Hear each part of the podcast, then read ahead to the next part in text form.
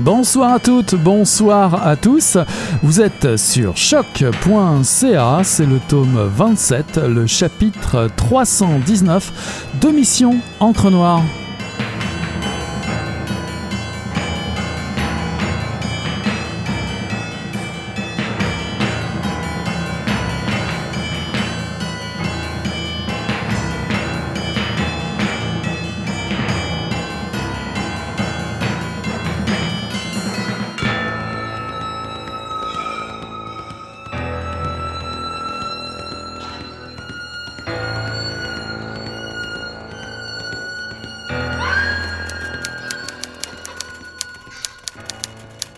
Le premier numéro de Liberté paraît en 1959, alors que la société québécoise est à la croisée des chemins.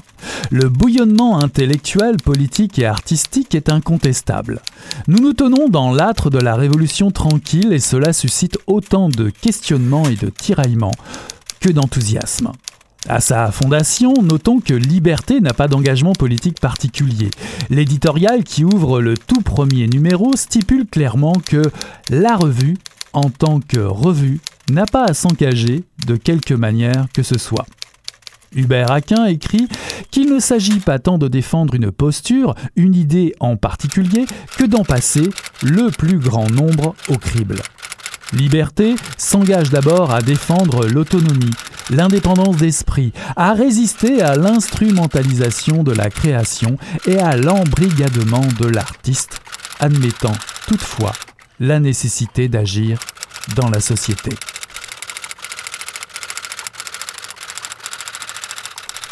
Bonsoir à toutes, bonsoir à tous. 60 ans de lutte et d'idées. Une révolution fragile.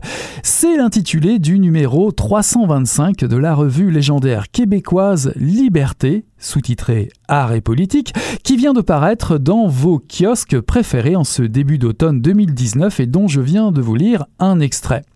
La magnifique couverture du numéro est signée Bruno Rouillère. Un mouton contemple quelque peu perplexe un panneau publicitaire ou électoral envahi par les mauvaises herbes qui titre en grosses lettres L'avenir c'est maintenant. Enfin, pour bientôt, précise une pauvre pancarte qui, elle, n'a pas résisté au temps, rattrapée tout juste dans sa chute par une toile d'araignée et un pauvre clou qui lui permettent vaguement d'exister. Douce ironie, dénonciation mensongère d'un slogan usé et flétri qui pose le ton critique d'une revue qui a été fondée en 1959 et qui revendique en sous-titre Art et politique seulement depuis 2012.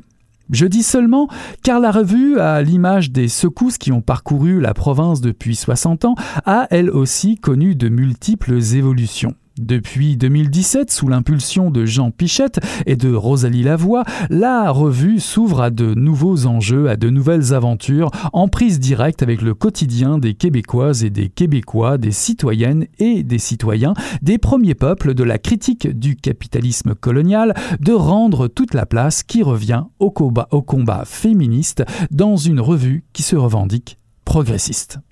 Ce soir, je vous invite à découvrir le premier numéro d'une série de deux qui viennent souligner un parcours inédit et exemplaire d'une des revues d'opinion les plus anciennes au Québec. Pour en parler, j'accueille à Mission Encre Noire l'un de ses porte-paroles, Julien Lefort Favreau. Bonsoir Julien et bonne fête de 60 ans. Merci, bonsoir. Ça fait bizarre hein, de se faire souhaiter 60 ans si tôt. En tout cas, vous êtes professeur de littérature contemporaine et de théorie critique au département d'études françaises de l'Université Queen's à Toronto.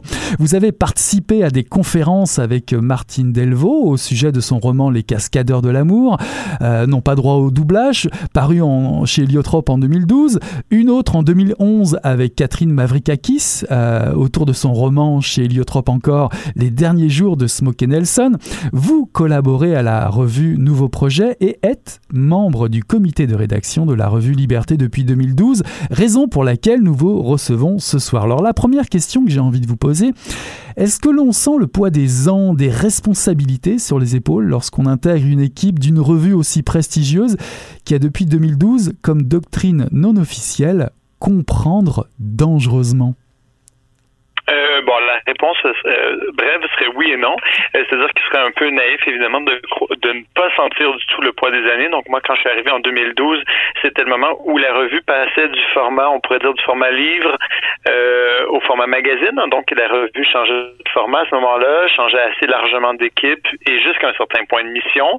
Donc, je dirais qu'on sentait certainement le poids des années parce que le désir de refonte naissait aussi de la volonté de, d'actualiser le propos de la revue, euh, mais aussi quand on fait une revue, on peut pas non plus être tous les jours, envahi par le sentiment qu'on est en train de s'inscrire dans un héritage ou dans une tradition. Il faut aussi faire la revue euh, pour nos lecteurs contemporains. Donc, la réponse courte serait oui et non.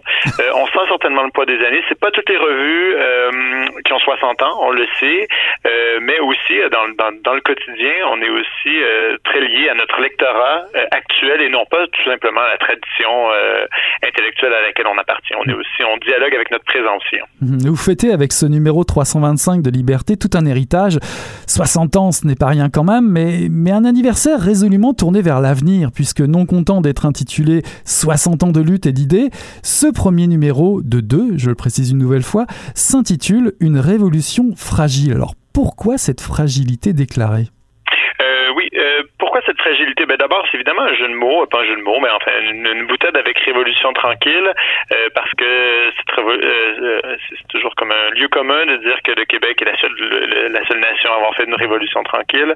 ben donc, c'était une manière de réévaluer cette révolution tranquille, certainement, de, de, d'y adjoindre l'adjectif fragile. Donc, est-ce que les acquis, la, question on pourrait la formuler comme comme suit, est-ce que les acquis de cette révolution tranquille, donc de 60 ans de lutte, de débat d'idées, est-ce qu'il faut s'asseoir sur ces acquis ou il faut plutôt les remettre en question? Est-ce que ce sont bien véritablement des acquis ou ils sont plutôt fragilisés par l'état actuel du monde? Donc, le mot fragile, je pense, renvoie à ça. Euh, aussi à la volonté, donc, de pas tout simplement faire une histoire de ces luttes comme si c'était une histoire euh, advenue, stabilisée. Donc, c'était de remettre en question le récit qu'on fait de ces luttes. Donc, est-ce que ces luttes, elles ont bel et bien eu, comme on l'a dit, et est-ce que euh, dans le présent, on peut tout simplement s'asseoir sur les acquis de ces luttes-là? Donc, la réponse, ce serait évidemment euh, non. Euh, ces acquis-là sont toujours fragiles et puis donc, il s'agit de réévaluer, réévaluer des stratégies, réévaluer la manière dont on veut continuer à lutter euh, pour cette émancipation, en fait. Donc, le mot émancipation, ce serait peut-être celui qu'il faut retenir. Donc, cette révolution tranquille, elle avait comme objectif un objectif d'émancipation politique. Et puis donc, le numéro se demande si cette émancipation politique, elle a été réussie? Si oui, comment et puis qu'est-ce qui reste euh, à faire. Donc, quand vous dites résolument tourner vers l'avenir, c'est très clair. Hein. Il nous intéressait pas de faire un numéro rétrospective euh, qui aurait été euh, qui aurait eu uniquement des ambitions historiques. donc, on voulait vraiment se demander qu'est-ce qui reste à faire plutôt que tout simplement constater le chemin parcouru. Mm-hmm. Alors, dans l'éditorial, le comité de rédaction réagit à la réflexion d'un abonné. la revue serait devenue trop politique. Est-ce que Liberté, au départ, était considérée comme une revue politique? Ou plutôt une revue de littérature? Oui, bon, ça, c'est une bonne question à laquelle je, vais vous répondre. Puis, euh, j'imagine, j'entends déjà peut-être les anciens de la revue. Euh, pour évidemment, les anciens de 1959 sont pour la plupart décédés, pas tous, euh, mais il y a eu différentes générations qui ont occupé la revue. Puis, à chaque fois, je dirais, à chaque nouveau comité de rédaction, il y a eu plusieurs époques. cet équilibre entre et politique, il a toujours un peu changé. donc, est-ce que c'était envisagé comme une revue politique à ce départ? la réponse serait pas explicitement. C'était une littéraire, comme vous l'avez dit. Euh, on y parlait aussi beaucoup de musique hein, dans les premiers temps. C'est quelque chose qu'on connaît pas, euh, qu'on sait peu. Euh, les, les, les, fondateurs de la revue s'intéressaient pas uniquement à la littérature. Certains parmi certains certains parmi les membres fondateurs étaient aussi cinéastes. Donc, on s'intéressait à toutes les formes artistiques. Puis, la portée politique de la revue, à ce moment-là, elle était comme naturelle, en quelque sorte, parce qu'on était vraiment dans les débuts de la Révolution tranquille, donc 1959. Vous savez que c'était comme les balbutiements de la Révolution tranquille. Euh, donc, la portée politique de la littérature, de, la revue, elle, elle s'est située en quelque sorte là, tout simplement que le, Québec était à un moment euh, tournant de son histoire. Et puis donc, forcément, la revue participait à ça. Donc ça participe de plusieurs manières, mais à plusieurs luttes politiques concurrentes, complémentaires. Mais donc, elle n'était pas explicitement politique dans la mesure où est-ce qu'elle prenait pas, elle prenait pas parti de manière claire sur tous les enjeux, mais elle avait une portée politique à cause du moment de l'histoire du Québec, du moment dans lequel elle, se situait. Après ça, il y a eu d'autres époques où la revue s'est éloignée des affaires sociales, s'est éloignée en quelque sorte euh, des questions politiques pour se tourner de manière plus restreinte vers l'art. Donc il y a eu des époques où la revue était vraiment beaucoup plus littéraire euh, qu'elle peut l'être maintenant. Mais il faut dire que quand même, euh, encore maintenant, euh, la majorité des membres du comité de rédaction, en tout cas une bonne partie, sont issus soit de la littérature, soit du cinéma, soit du théâtre, donc on va dire de la littérature ou des arts.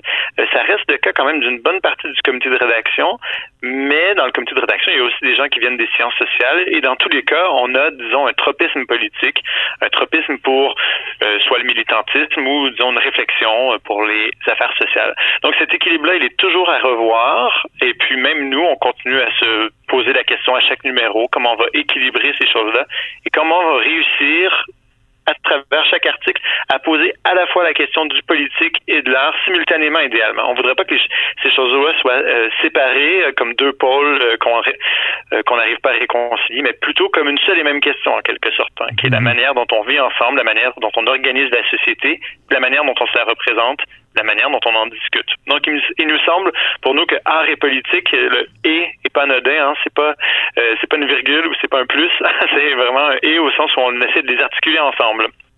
Alors, si, l'on devait euh, reprendre la, grande épopée de liberté, y a-t-il une grande époque à retenir, de grandes étapes? Et en quoi, à votre avis, liberté a-t-elle collé aux enjeux de la littérature et de la politique au Québec, mais voire au Canada, ou imaginons peut-être plus l'actualité mondiale? Oui, euh, ben pour, la, pour la grande époque, je ne saurais pas quoi vous répondre parce que je pense que tout le monde a son époque préférée en quelque sorte. il, est bien évident, il est bien évident que les premières années, on va dire les dix premières années, là, disons les années 60, euh, il y a quand même un certain nombre d'essayistes euh, très très très importants. Euh, bon, j'ai évoqué Michel Lalonde tout à l'heure, mais évidemment Hubert Aquin qui est une figure importante, André Bello aussi, Fernand Ouellette. ce sont des essayistes extrêmement importants qui signent parmi leurs essais les plus importants dans les pages de liberté. Donc, il serait difficile euh, d'éviter euh, cette première décennie. C'est sûr qu'elle est très marquante. Mais les années 70 et 80 verront aussi euh, l'émergence le nombre d'essayistes important dans les pages de liberté. On peut parler de François Ricard, euh, de, de, de, François Hébert, Jean Larose signe un certain nombre d'essais. Euh, donc, les années 80 aussi sont un moment d'effervescence grand pour la euh, une, grande effervescence pour la revue. Euh, puis, à partir de 2006, en hein, tout à l'heure, vous avez fait l'histoire de la revue, peut-être l'histoire contemporaine de la revue en, en, en, remontant pas trop loin, là, autour de 2017. Mm-hmm. Mais c'est sûr que dès 2006, il y a une nouvelle génération qui arrive à Liberté. on peut parler de Pierre Lefebvre, qui est le, personnage qui est resté le plus longtemps à la revue de cette génération-là, hein, qui a tenu la revue à bout de bras pendant une bonne dizaine d'années. Mais donc, il y a Olivier Quémet, Evelyne Lachenelière, euh, qui sont des jeunes personnes qui évoluent plutôt autour du théâtre euh, euh, à ce moment-là, hein, qui sont des auteurs de théâtre, puis qui prennent la revue en 2006 et puis qui vraiment la revitalisent à ce moment-là. Hein, donc, l'histoire contemporaine de Liberté que vous avez faite tout à l'heure, elle commence aussi au, au milieu des années 2000. il y a comme une petite quinzaine d'années autour de 2006. ces gens-là viennent réinvestir la revue, puis comme on disait tout à l'heure, en amenant leurs propres préoccupations. Donc à ce moment-là, ils s'intéressent beaucoup au théâtre, puis ils s'intéressent beaucoup aux questions d'actualité qui euh, animent les débats intellectuels de l'époque de 2006. Euh, donc je ne sais pas c'est quoi la grande époque. Euh, ce qui est peut-être intéressant justement dans une histoire longue comme ça, c'est de voir comment il n'y a pas de grande époque, mais il y a plutôt comme une histoire en pointillé avec des moments creux, des moments forts, puis qu'il y a comme une espèce d'alternance. Puis à chaque fois quand la revue commence à être un petit peu plus moribonde, il y a une autre génération qui arrive, qui la fait renaître. C'est peut-être ça qui est fascinant dans l'histoire de liberté. Hein. Pas tellement identifier un âge d'or, comme de voir qu'il y a comme plusieurs âges d'or. Puis entre ces âges d'or-là, il y a des périodes creuses où est-ce que tout d'un coup, il y a des comment dire, les, les gens veulent moins y investir euh, leur, leur énergie, puis ça revient, puis ça repart. Puis donc, euh, puis il force est de constater qu'en ce moment, avec euh, à la direction Aurélie Langto et Rosalie Lavoie en co-direction, la, la, revue est dans un bon moment, hein, c'est-à-dire qu'elle est assez vive. Donc, comme vous dites dans l'éditorial, on parle de certains lecteurs trouveraient peut-être trop ça, ça, trop politique, mais comme le dit l'éditorial, c'est peut-être que c'est une acception du politique, une conception du politique euh, qui est nouvelle la liberté en quelque sorte, une nouvelle manière de décliner les choses. Mhm. Parlant de signatures prestigieuses, on peut en citer quelques-unes. Hein. Aimé Césaire, Hubert Aquin, vous en parliez tout à l'heure, Jacques, Godbout, François Ricard. Oui, Jacques Godbout évidemment qui a été très présent pendant très longtemps, Jacques Godbout à la revue, oui. Exact. Yvon Rivard, Suzanne Robert, Michel Lalonde, Pierre Lefebvre. Mais aujourd'hui également, on peut en parler. Robert Lévesque, Jonathan Livernois, Camille Toffoli, je vais en oublier certainement, Julie Delporte, David Turgeon, Rosalie Lavoie ou vous-même. Mais quelle importance attachez-vous encore aujourd'hui à cet aspect des signatures prestigieuses ou des signatures qui comptent? Ben, euh, j'aimerais vous dire qu'on n'y accorde aucune importance. Euh, ben, bon, ce, serait peut-être euh, un, mensonge blanc, hein, comme on dit en anglais. mais la vérité, c'est qu'on est toujours comment je dirais les choses poliment, on est à la recherche de bons textes. C'est-à-dire que des fois, les signatures prestigieuses donnent pas toujours des bons textes. Et puis parfois, des, des gens qui sont complètement inconnus au bataillon vont nous proposer des textes tout à fait stimulants. Donc, la réponse, euh, la vraie réponse, c'est qu'on n'accorde pas tellement d'importance aux signatures prestigieuses. Euh, on veut surtout des euh, bons textes. Et puis, par exemple, je dirais qu'on est très fiers, même si on n'a rien à y voir. Hein, c'est pas c'est pas de notre ressort, mais on a euh, publié euh, dans ce numéro un texte d'Alex Noël. C'est son deuxième texte qu'il publie dans Liberté. Alex Noël, c'est pas une signature prestigieuse dans la mesure où est-ce que vous connaissez probablement pas Alex Noël, mais il s'agit d'un avis général euh, au sein de la revue de parmi les textes les plus prodigieux qu'on a reçus. Donc, voilà l'exemple même d'une signature qui n'est pas prestigieuse et qui pourtant a vraiment attiré beaucoup l'attention. Donc là, dans ce numéro-là, il signe un, euh, un, texte absolument, un espèce de reportage complètement bizarre où est-ce qu'il se rend dans la maison familiale d'Anne Hébert parce que par une espèce de série de coïncidences, on pourrait dire, il tombe sur la personne qui a hérité de manière... De, bon, je vous laisse la surprise de lire comment il a hérité d'une telle maison, mais il a hérité de la maison d'Anne Hébert et puis donc il se retrouve à être comme détenteur d'un certain nombre d'artefacts, de, possession d'Anne Hébert et puis Alex euh, Noël donc se rend dans cette maison, puis la visite. Donc, c'est un, long reportage très, très beau, euh, à la fois sur la littérature, mais aussi sur cette rencontre qu'il fait avec le propriétaire de la maison. Donc, c'est une histoire humaine très touchante. Puis vous voyez, bon, alors Alex Noël, c'est quelqu'un qui n'a pas publié de livre, qui n'est pas, euh, qui n'est pas célèbre et pourtant je pense qu'il s'agit d'un des meilleurs textes de, ce numéro-là. Donc, euh, mais par ailleurs, c'est vrai qu'on a des signatures prestigieuses. Robert Lévesque écrit dans la revue depuis très longtemps. On est très fiers de pouvoir publier de manière euh, continue Robert Lévesque. Euh, mais donc, les signatures prestigieuses et moins prestigieuses se côtoient, puis on espère que ce qui prime toujours, c'est la qualité des textes. Alors un autre aspect essentiel pour euh, une revue euh, réside sans doute aussi dans, dans les sujets abordés. La, la forme de la revue euh, a pris une, une, certaine orientation selon le temps. Euh, je sais pas, un regard plus critique sur la société et le monde culturel. D'ailleurs, il y a un article fort passionnant dans, dans ce numéro qui vient de paraître, euh, intitulé la, la cavalcade des catholiques cowboys qui pose la question de la place de l'intellectuel aujourd'hui dans, dans, le débat. Alors justement, quelle place lui est-elle faite dans Liberté à cet intellectuel? Quel regard porte Liberté aujourd'hui sur le monde culturel et politique? Euh, ben, c'est une question un peu, euh, pas, pas, piégée, mais compliquée. Mais ce qui est sûr, c'est que Liberté, on essaie euh, notre, position serait de dire que justement ce qu'on veut publier, c'est des intellectuels euh, et non pas des spécialistes. Bon, alors je ne sais pas si on peut euh, suivre cette position-là très longtemps, là, mais l'idée générale, c'est qu'on essaie d'avoir des gens qui nous proposent des essais euh, sur des questions diverses dont ils ne sont pas forcément spécialistes, dont ils ont une connaissance, mais notre but, c'est pas d'avoir une parole de spécialiste, c'est d'avoir une parole engagée. Euh, on pourrait dire ça comme ça, engagée dans son sujet. Euh, donc, on essaie d'être un lieu de débat intellectuel euh, qui soit pas un lieu, comment dire, aseptisé. Hein, on veut pas des on veut pas des prises de parole lisses, on veut des prises de parole un peu plus rugueuses, engagées, parfois polémiques, pas forcément aussi personnelles. Donc, je sais pas si c'est une bonne définition de ce que serait un intellectuel, mais un intellectuel et une intellectuelle, c'est quelqu'un qui parle de son point de vue singulier euh, sur une question qu'il connaît, mais qui n'est pas un expert au sens où peut-être l'entendre les médias traditionnels. Hein. Donc, on n'est pas euh, RDI, on cherche pas des experts, on cherche euh, des gens, des femmes et des hommes qui auraient un point de vue singulier sur les choses. Donc, si vous demandez c'est quoi la place pour nous des intellectuels, ben c'est ça. Hein. Donc, l'exemple que vous citez de, de Jonathan Livernois sera un, sera un bon exemple. Alors, il nous fait justement cette histoire de l'anti-intellectualisme au Canada français. Ben donc, je pense que son histoire, elle est signée en quelque sorte. Hein. Elle représente un point de vue singulier. C'est pas un point de vue objectif. C'est pas une histoire objective de l'anti-intellectualisme. Hein. C'est son histoire de l'anti-intellectualisme. Mhm. Et en sens, c'est un texte qu'on pourrait dire signé par un intellectuel.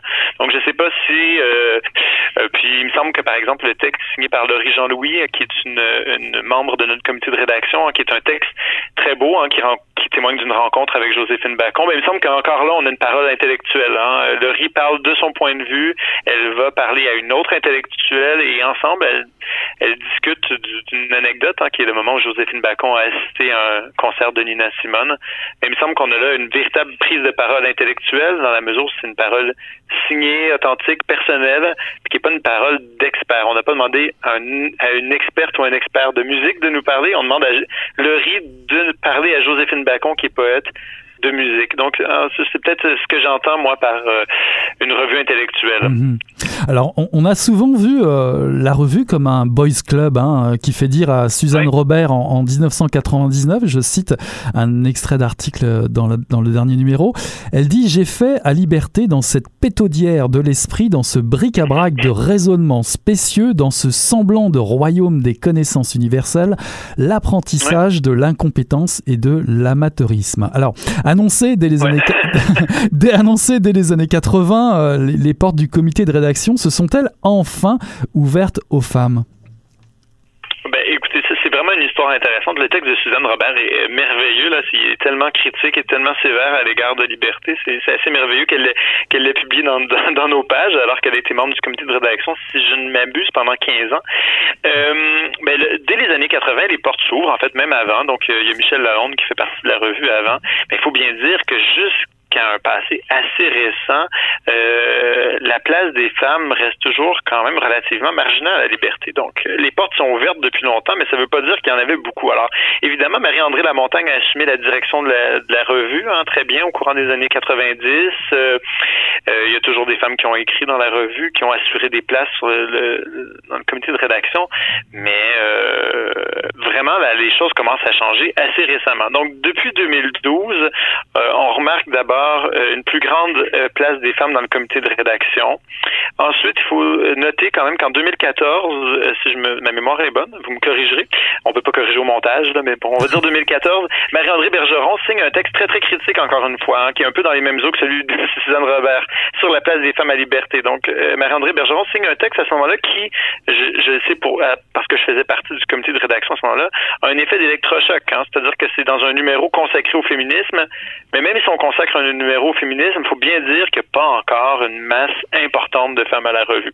Donc, euh, évidemment, le choix pris par le conseil d'administration, euh, puis par, bon, euh, disons, par à force de discussion, que la direction actuelle soit assumée par deux femmes. C'est pas un, choix anodin, hein? Euh, c'est un choix qui était tout à fait réfléchi, euh, qui visait à casser cette espèce de cycle euh, dans lequel la revue était en quelque sorte enfoncée, hein, parce que vous savez comment ça fonctionne. S'il n'y a pas de femmes sur le comité de rédaction, après comment on peut convaincre des femmes d'écrire dans la revue? Les femmes se sentaient exclues de la revue de manière tout à fait légitime. Donc, on a voulu véritablement rompre avec ça. Euh, donc Aurélie et Rosalie étant co-directrices, là il y a eu véritablement un tournant à la fois dans le nombre d'auteurs, euh, d'autrices devrais-je dire, c'est-à-dire d'autrices qui prennent la parole dans la revue, euh, de membres du comité de rédaction qui sont des femmes.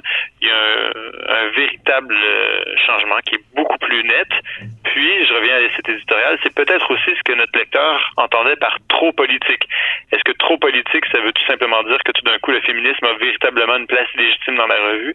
Euh, c'est peut-être aussi ce que ce, que lecteur-là, euh, ce lecteur-là était peut-être un peu dérangé dans ses habitudes parce qu'il est vrai que maintenant le féminisme a une place beaucoup plus importante dans la revue, non pas seulement dans un petit coin, hein, mais un peu partout dans la revue. Hein. C'est-à-dire qu'il y a une chronique féministe, mais aussi dans chaque dossier, on va essayer de considérer euh, le féminisme comme un angle d'approche, comme une perspective à adopter euh, sur les sujets. Donc, c'est pas comme euh, le féminisme qu'on met dans un coin pour remplir un quota. Hein. C'est véritablement mhm. une, une, manière de colorer politiquement la revue puis de s'engager dans ce sens-là. Donc là, c'est moi qui en parle, mais je pense que Rosalie puis Aurélie en parleraient probablement mieux que moi. Justement, si on veut parler de légitimité à parler de certains sujets, ben, je pense que je peux vous en parler, mais je pense que Aurélie puis euh, Rosalie non seulement peuvent en parler, mais le performent. Hein. C'est-à-dire que ce féminisme-là, elles le vivent puis elles, elles l'insufflent à la revue. Ouais, non seulement Rosalie euh, la voix, mais également Camille Toffoli ou Véronique Dassac. magnifique Magnifique. Oui, je, l'ai dit, vous, vous m'ouvrez une porte, là, mais euh, souligner qu'on a aussi des chroniqueurs hein, qui, qui reviennent de numéro en numéro. Camille Toffoli a une, critique, euh, une chronique, pardon, féministe qui s'appelle Fille corsaire, hein, qui est une très très belle chronique.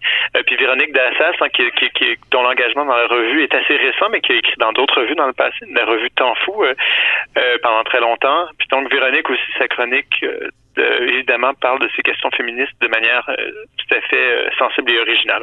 Donc, je l'ai interrompu, pardon. Je non, non, du tout, du tout, du tout. longtemps, la, la, revue offrait des, des bonus à, ses lecteurs. J'ai découvert, hein, je ne le savais pas vraiment, il y avait des, des sérigraphies, il y a même une eau forte signée et numérotée qu'on a pu trouver.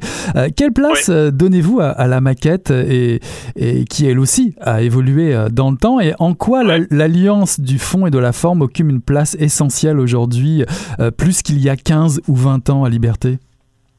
Ben déjà, quand on, est passé du format euh, livre au format magazine, euh, c'était vraiment lié aussi à une, refonte qu'on pourrait qualifier une refonte graphique. Et puis dès les débuts, donc il y a eu euh, assez tôt dans le processus, et puis là c'est encore le cas pour ce numéro-là. Il y a David Turgeon qui est notre qui a vraiment comment dire participé à l'élaboration de cette maquette-là qui a aussi impliqué beaucoup de dessinateurs dans la revue. Donc, comment dire, c'est, j'arriverais même pas à séparer le fond et la forme. En la revue, c'est un objet graphique aussi. Hein, les gens la lisent, euh, euh, la lisent et la regardent. Donc, pour nous, euh, avoir une couverture intéressante, puis avoir des dessins qui ponctuent l'ensemble de la revue, on n'a jamais voulu que les dessins à l'intérieur de la revue soient comme une illustration de ce qui est dit. On veut que les revues soient pas les revues, pardon, les dessins soient en eux-mêmes un contenu éditorial, si je peux dire comme ça. Euh, donc, euh, tout simplement parce qu'on est plusieurs à la revue à être aussi des lecteurs de, romans graphiques, de bandes dessinées. On a beaucoup de respect pour le travail des dessinateurs. Puis donc, on voulait que les dessins soient intégrés à la revue puis fassent partie du, du contenu éditorial. Donc, euh, puis tout le jeu d'invention typographique, par exemple, c'est quelque chose auquel on est sensible. Puis David Turgeon a fait vraiment un travail formidable, mais on est aussi accompagné dans la, dans la revue. il y a des dessinatrices qui sont très proches de nous. Ben, je pense à Catherine Oslo, c'est quelqu'un qui nous accompagne depuis des années. Elle a fait beaucoup de dessins pour nous. Donc, quand on pense la revue, tout à l'heure, vous parliez de d'intellectuels, ben ces dessinatrices-là, ces dessinateurs-là aussi, c'est des intellectuels avec qui on travaille, hein, c'est-à-dire qui, qui, dessinent, ils dessinent le monde et puis on, ils font partie de notre réflexion en quelque sorte. Pour conclure, pourriez-vous nous dire un, mot sur le deuxième numéro anniversaire qui devrait, ne devrait pas tarder à, à venir, histoire de nous mettre un peu euh, l'eau à la bouche? Oui, bon, ben, euh, j'ai essayé de vous l'eau à la bouche, euh, Eric.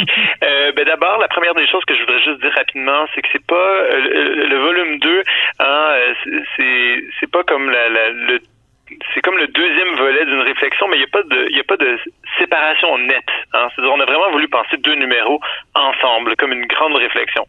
Mais peut-être que euh, le sous-titre, hein, je peux vous le dire, euh, c'est la déroute des héros. Donc, il y a peut-être quelque chose d'une évaluation critique quand même assez sévère sur les mythologies qu'on s'est construites au Québec et puis avec ce qu'elles comportent mensonges ou d'approximations. Donc, si je voulais vous mettre à la bouche, je dirais que c'est ça. Alors, le premier volet avait quand même comme, comme vision de de se, de se demander si les, acquis de la Révolution tranquille, euh, ben, c'est-à-dire s'ils étaient encore euh, bien solides ou s'ils étaient plutôt fragiles. Donc ça, c'était peut-être le premier volet de la réflexion.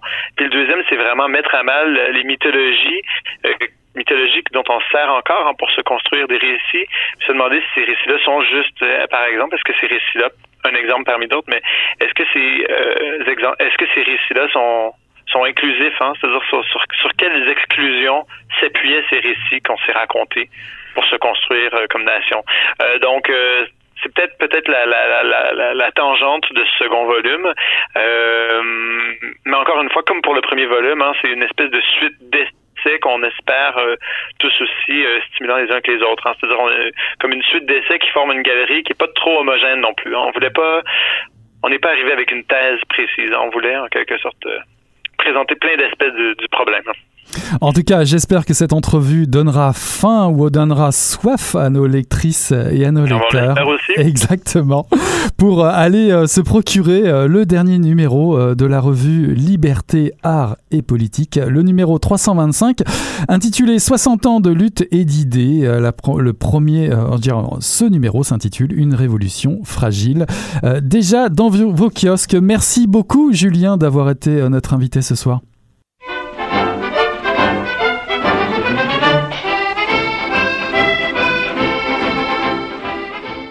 Soudain, le relief invite les poids plumes à s'exprimer sur leur terrain de jeu favori. Les baroudeurs, eux, profitent de la transition entre deux massifs montagneux pour passer à l'action. Jens Voigt brille à Montélimar. CSC est libéré. L'Alpe d'Huez se présente et la formation danoise réussit son coup en plaçant trois coureurs dans une échappée de 25, réduite ensuite à 15. Frank Schleck accompagne notamment ses coéquipiers Voigt et Zabriskie. Le luxembourgeois est le meilleur grimpeur des trois. Les deux autres se sacrifient jusqu'à Bourdoisin. Le duel entre Schleck et Cunego est arbitré un moment par Mazzolini. Mon directeur sportif, Alain Galopin, n'arrêtait pas de dire que c'était mon jour, mais Cunego, c'était le petit prince de l'Italie. Il avait déjà gagné le Giro et était plus explosif et donc plus fort que moi au sprint. À 2500 mètres de la ligne, là où son ami Martine a peint le nom de sa moitié dans un virage, Franck attaque. Cunego cale. 40 ans après Eddie Schutz, un luxembourgeois remporte une étape de la course la plus prestigieuse au monde. Le pays chavire de bonheur. Frank Schleck change soudain de statut. Il enfile pour les dix années à venir le costume de leader. Le Mondorfois boucle son premier Tour de France à la dixième place, à plus d'un quart d'heure d'Oscar Pereiro, déclaré vainqueur sur tapis vert après le déclassement de Floyd Landis.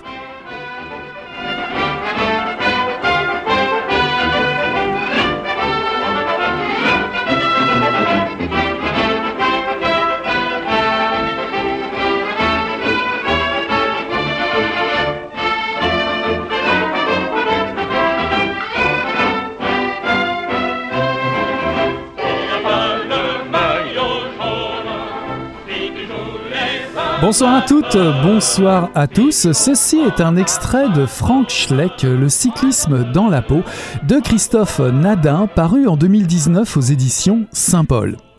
Il est rare que je présente à Mission Encre Noire des biographies. Il est encore plus difficile de me souvenir en dix ans d'antenne d'avoir parlé de sport. Peut-être, peut-être de foot anglais et de polar. Oui, oui, ça je m'en souviens.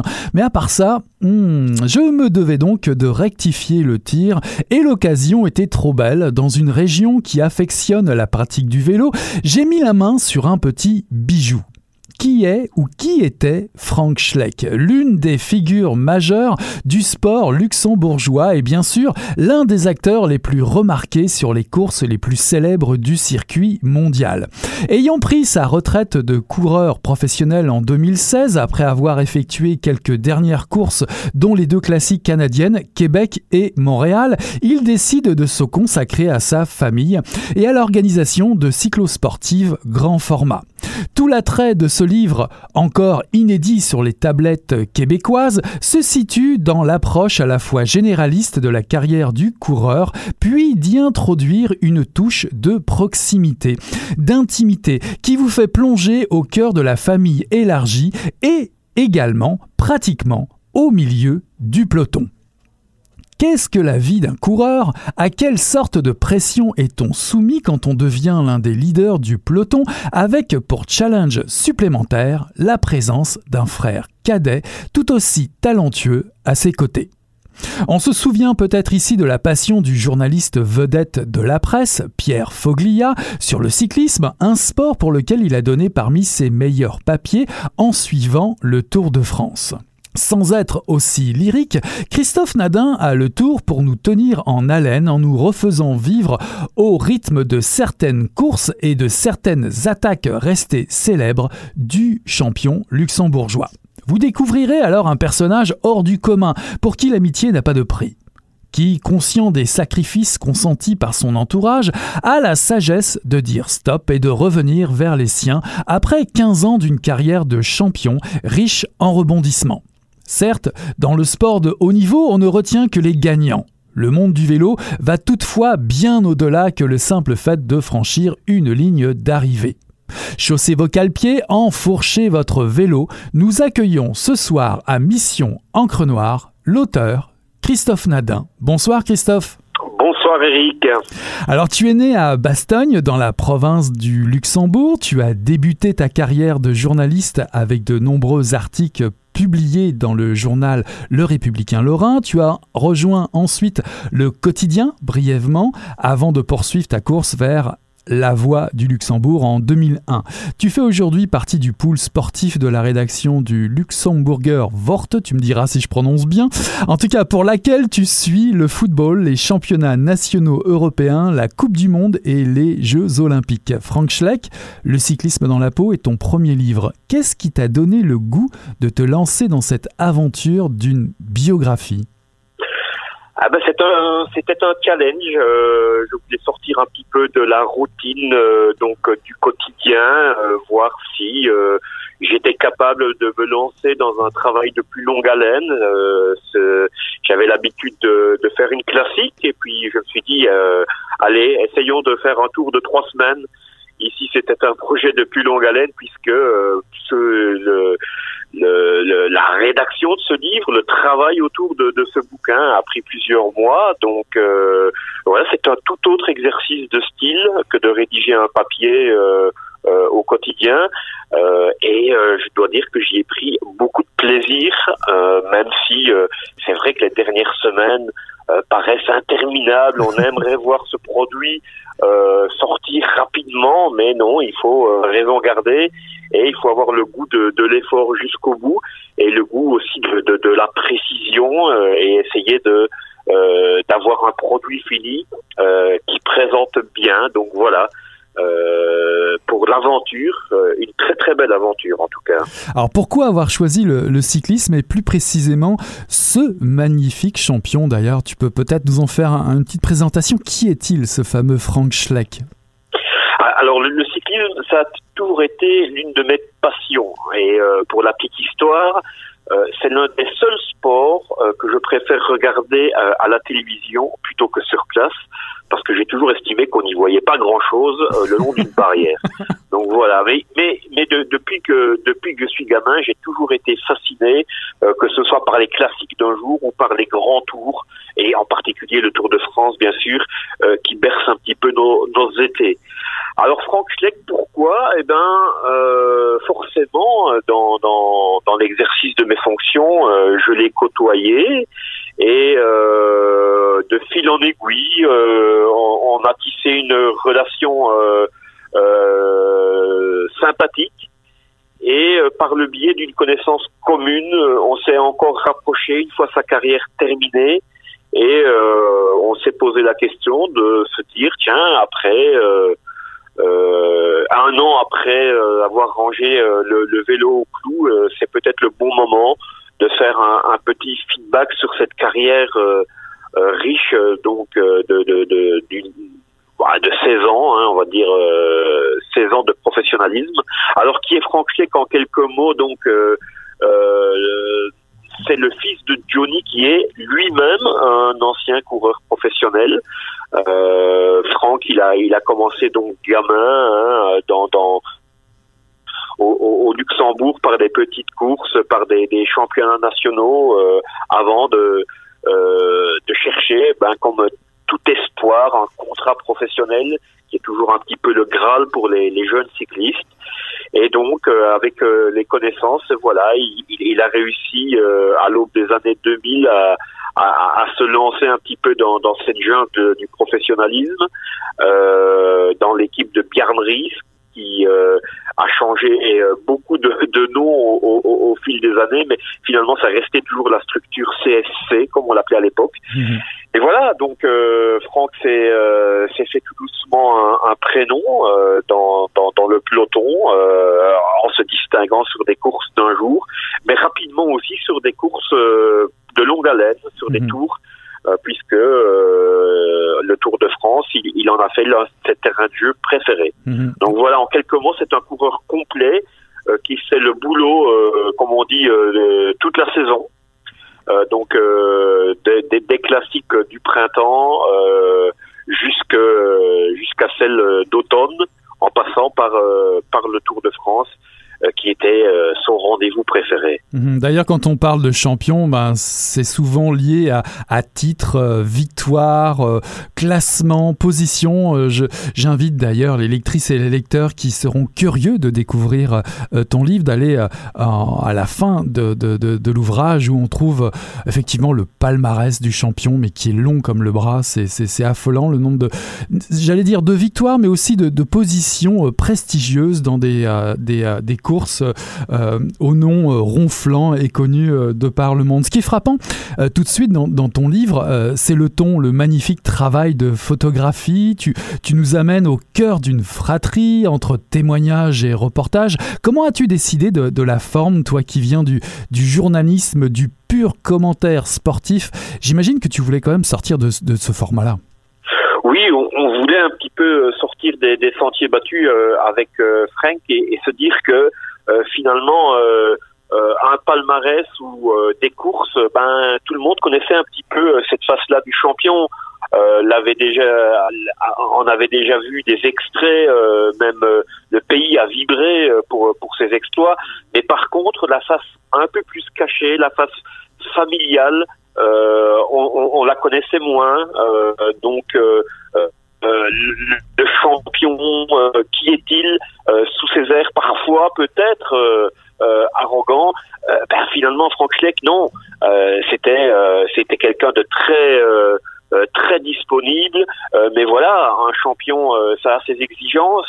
Euh, c'est pas pour rien euh, qu'ils atteignent ce niveau-là, et donc euh, il faut savoir vivre avec euh, avec ça. Et euh, une fois que une fois que quelqu'un tourne la page, on découvre souvent une autre facette euh, du personnage. Et, c'est vraiment un, tout autre Franck que j'ai découvert au sein de, de, de, de sa famille, de, avec son épouse Martine, ses petites filles.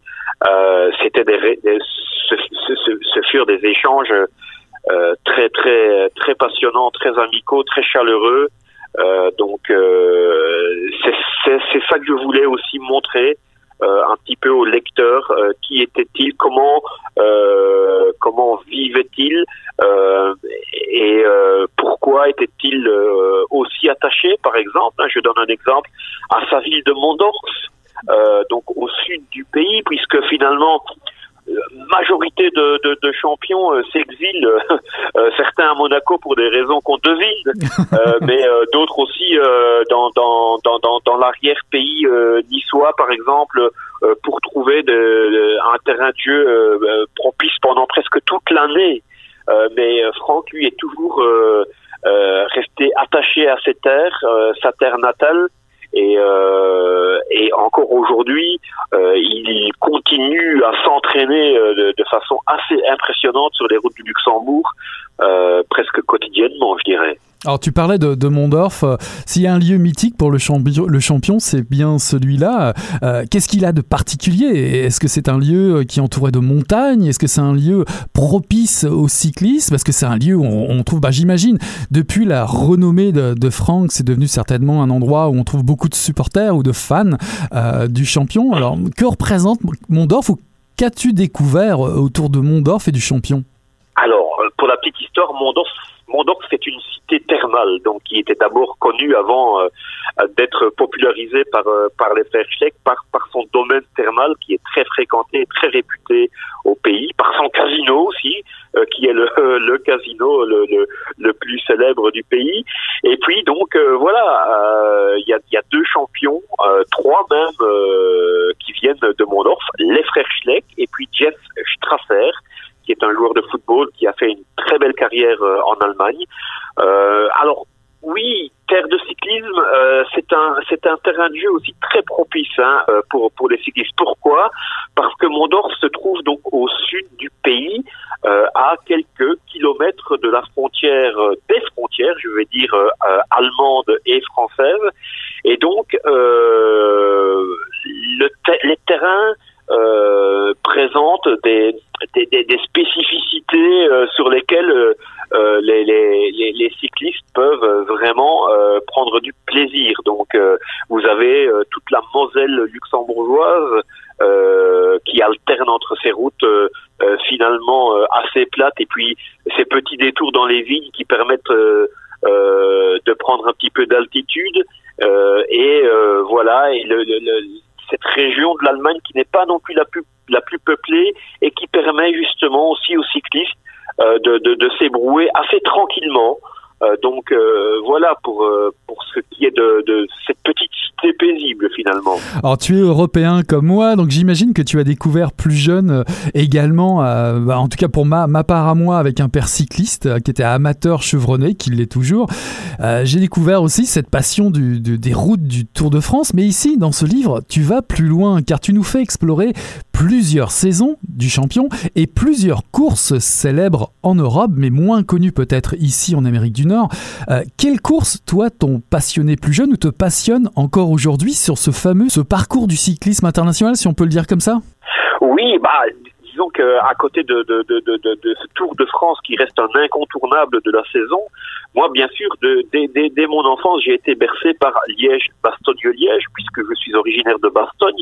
Donc, euh, cette classique que l'on a appelée la doyette, puisque la plus vieille du calendrier, un petit peu bercé ma jeunesse. Euh, mais je vais vous faire un, une petite confidence, un petit aveu aujourd'hui.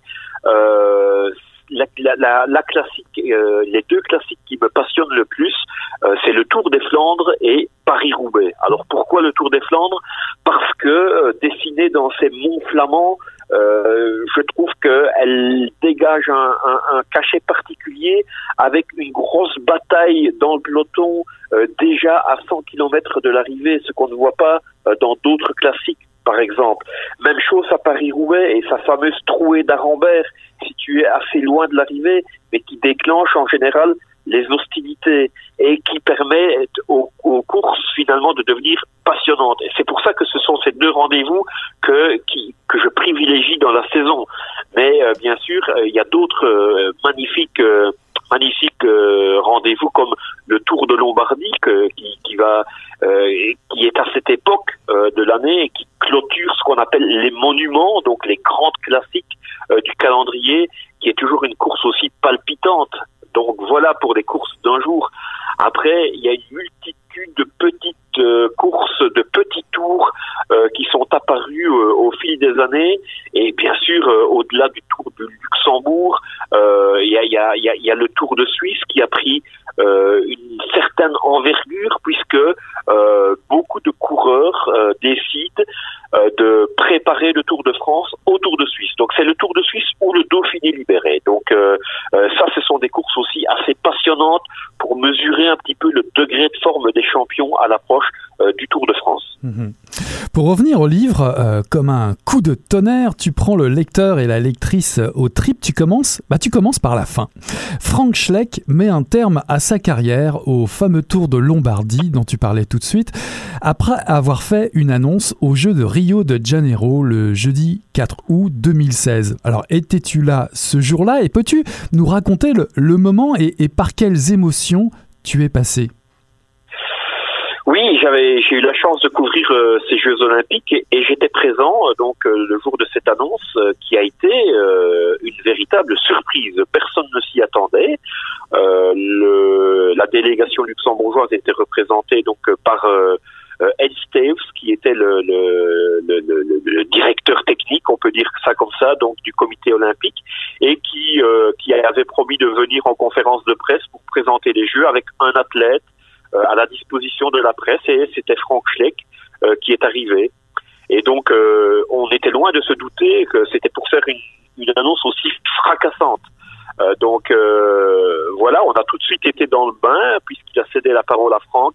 C'était un petit peu improvisé comme ça euh, dans une arrière-salle du village olympique, installé un petit peu à la hâte avec des, panneaux de, bois qui servaient de cloison. Donc c'était vraiment à la bonne franquette comme on dit. Hein. Donc et puis il y a eu cette annonce et tout le monde s'est un petit peu figé. Euh, là, les téléphones ont crépité tout de suite. Euh, hop, retour dans les rédactions. Euh, un petit coup de fil aux rédactions. Attention, les gars, il va falloir tout changer. on va changer la une, on va faire ceci, cela. Donc oui, il y a eu un petit peu de précipitation.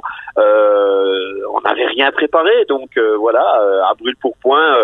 On, on, a fait un petit peu l'interview d'un Franck qui était marqué par l'émotion. Euh, qui allait participer à ces derniers jeux euh, en présence de son frère notamment, qui était venu un petit peu l'épauler de façon logistique. Et, et, et voilà, tout s'est déroulé d'une façon très rapide et euh, c'était la surprise totale. Alors il y a beaucoup euh, d'anecdotes hein, dans le livre euh, présentées en encart à part de, ton récit euh, principal. J'imagine que lorsque l'on vit dans une, atmosphère de groupe au cœur du peloton, comme tu as peut-être pu le, vivre toi-même, ça regorge d'histoires en, tout genre. Comment as-tu sélectionné celles qui ont retenu ton attention? Elles sont, elles sont toutes inédites, elles viennent toutes du coureur? Oui, alors c'est-à-dire que j'avais, on avait convenu avec euh, Frank euh, qu'au-delà de, de, de, de, son parcours de coureur, au-delà de sa vie familiale, de ses petits secrets, il avait dû certainement, pendant toutes ces années dans le peloton, partager des, des moments un petit peu comiques, un petit peu burlesques parfois, avec ses amis du peloton. Et donc je lui avais dit, écoute, à chaque fois que tu te souviens de quelque chose de particulier, tu le notes, tu te fais une petite note, et puis quand on se rencontre pour euh, l'une de nos entrevues, eh bien, tu, me racontes ça, et moi, euh, je vais en faire des encarts. Donc voilà, c'est parti un petit peu dans tous les sens. Euh, Franck s'est rappelé évidemment des moments euh, avec avec son frère, notamment à la pêche, puisque c'était l'une de ses passions, hein, la pêche. Euh, toute la famille euh, euh, était complètement fada de pêche ainsi que de chasse. donc là, les, anecdotes foisonnaient et puis évidemment les fous rires avec avec Jens Voigt qui est qui était l'un de ses fidèles lieutenants au long de tout au long de ces années dans, dans cette équipe danoise. Euh, voilà, pour pour en, pour en parler de, de, de l'une ou l'autre, mais euh, c'est vrai que euh, c'est pas ce qui c'est pas ce qui a manqué tout au long de son parcours. Hein. Mhm. Franck, on, le découvre euh, à travers des, récits de course, quasi en direct, comme tu l'écris, et également en suivant un, schéma narratif de l'enfance jusqu'à sa retraite, on va dire ça comme ça, avec des témoignages de proches, son frère, sa femme, ses entraîneurs, ses coéquipiers. Ça a été facile de rentrer dans ce cercle intime du champion. Euh, on dit qu'un peloton, c'est un peu euh, une famille euh, où déjà se cultive un peu l'omerta. Qu'est-ce qui t'a frappé d'emblée à, fréquenter cet homme? Correspondait-il à l'image que, que tu en avais de lui auparavant Alors, non, pas tout à fait, puisque euh, dans dans dans dans euh, dans l'exercice de ma fonction de, de journaliste, j'avais quand même découvert un Franck un petit peu distant, euh, même si on avait de, de, des, des rapports sains. mais il y avait cette carapace un petit peu qui entoure évidemment les champions, parfois parfois méfiants. Il faut dire aussi qu'on qu'on vivait dans une époque euh, où euh, le dopage a gangréné euh, tout le peloton. Donc il y avait forcément un climat de méfiance à l'égard des, des, des, des, satellites donc comme la presse hein, donc c'était pas toujours évident de percer cette cette carapace mais une fois que euh, une, fois que, la carrière, que sa carrière a été terminée et que l'on a abordé un petit peu ce projet de livre, euh, le postulat de base pour moi, c'était de, de, de, de, de rien cacher au lecteur donc d'aborder les, les, moments de joie comme les moments un petit peu plus pénibles. Et euh, Franck a tout de suite marché en disant oui, il n'est pas question que j'occulte quoi que ce soit, mhm. euh, je n'ai rien à cacher. Donc voilà, euh, la famille, c'est vrai. Il a fallu euh, aussi un petit peu briser la glace. Ce n'est pas évident de se confier euh, à un journaliste, mais le climat s'est rapidement de confiance rapidement installé, avec évidemment Franck en intermédiaire. Donc voilà, c'est ça a été l'espace de, de, deux ou trois semaines le, temps de faire un petit peu connaissance avec tout le monde euh, et, voilà, le projet était sur les rails. Alors quand tu parles de, moments un petit peu plus durs, il y a un moment très fort dans le livre, hein, même si on vibre un peu partout au, rythme de la course et, des témoignages. Euh, alors évidemment, c'est bien sûr le contrôle antidopage anormal de Frank Schleck, un 17 juillet 2012. Tu parles d'une atmosphère de polar. Raconte-nous un peu ton ressenti à ce moment-là.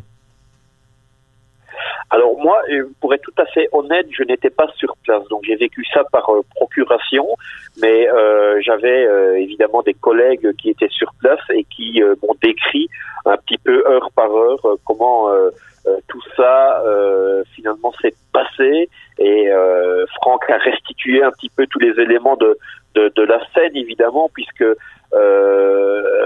chaque beaucoup de journalistes étaient présents sur le tour euh, pour guetter euh, ce genre euh, d'événements. Donc, à partir du moment où la rumeur a enflé, l'hôtel dans lequel logeait l'équipe de, de, de, Franck a été pris d'assaut. Il y a eu, il y avait une nuée de micros qui qui, qui était au gris presque suspendu au gris de, de l'hôtel. Et puis il y a eu des allers-retours aussi euh, de Franck euh, euh, à la gendarmerie pour faire une déposition. Et, effectivement, ça, ça, ça ressemblait parfois un petit peu aux rues de San Francisco avec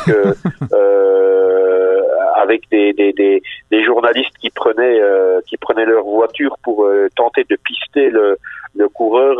enfin, c'était c'était un petit peu démesuré effectivement. Alors j'imagine qu'un passionné de sport comme toi euh, n'en restera pas là. As-tu déjà une envie de, second livre ou as-tu déjà un sujet à nous dévoiler? Alors oui, pour, euh, pour euh, la petite histoire, là je travaille sur un projet avec Gilles Muller, qui est le meilleur joueur de tennis de, de, l'histoire donc du, du, tennis luxembourgeois, qui s'est arrêté lui il y a un an à l'US Open et qui a euh, tutoyé le top 20 mondial, qui s'est tissé en quart de finale notamment de l'US Open euh, à New York et de Wimbledon. Et donc voilà, c'est reparti pour un tour, euh, une toute autre approche, un tout autre champion, mais toujours la même passion, en tout cas de, travailler autour de ces sujets. Ah, ça, j'en suis sûr, euh, et on a bien hâte de te lire de nouveau sur un, champion qui va nous raconter une toute autre histoire. En tout cas, j'aimerais que tu nous dises comment comment peut-on se procurer justement ton livre Franck Le Schleck, le cyclisme dans la peau, à partir du Québec? J'imagine qu'il faut directement aller sur le site des éditions Saint-Paul? Voilà, c'est le plus simple. Hein, euh, les éditions Saint-Paul, alors voilà très simplement édition donc euh, au pluriel.lu euh, et vous tombez donc sur le, la, page d'entrée du site et le, vous trouvez très facilement ce livre finalement que, que l'on euh, peut se procurer euh, en français comme en allemand, voilà, de deux langues. les, les langues les plus parlées avec le luxembourgeois, donc au Luxembourg. Eh ben, c'est toute une expérience que je souhaite à nos lectrices et à nos lecteurs. Découvrez la biographie de Frank Schleck par Christophe Nadin, Le cyclisme dans la peau, paru en 2019 aux éditions Saint-Paul. Merci Christophe d'avoir été notre invité. Voilà qui conclut le tome 27, chapitre 319 de Mission Encre Noire. J'ai eu le plaisir ce soir de recevoir en entrevue Julien Lefort-Favreau du comité de rédaction de la revue Liberté qui fête ses 60 ans avec le numéro 325 déjà paru dans les kiosques actuellement. En seconde partie, j'ai eu le plaisir de recevoir également Christophe Nadin pour Frank Schleck, Le cyclisme dans la peau, paru en 2019 aux éditions Saint-Paul. Voilà, on tourne la page et on se dit à la semaine prochaine. Salut là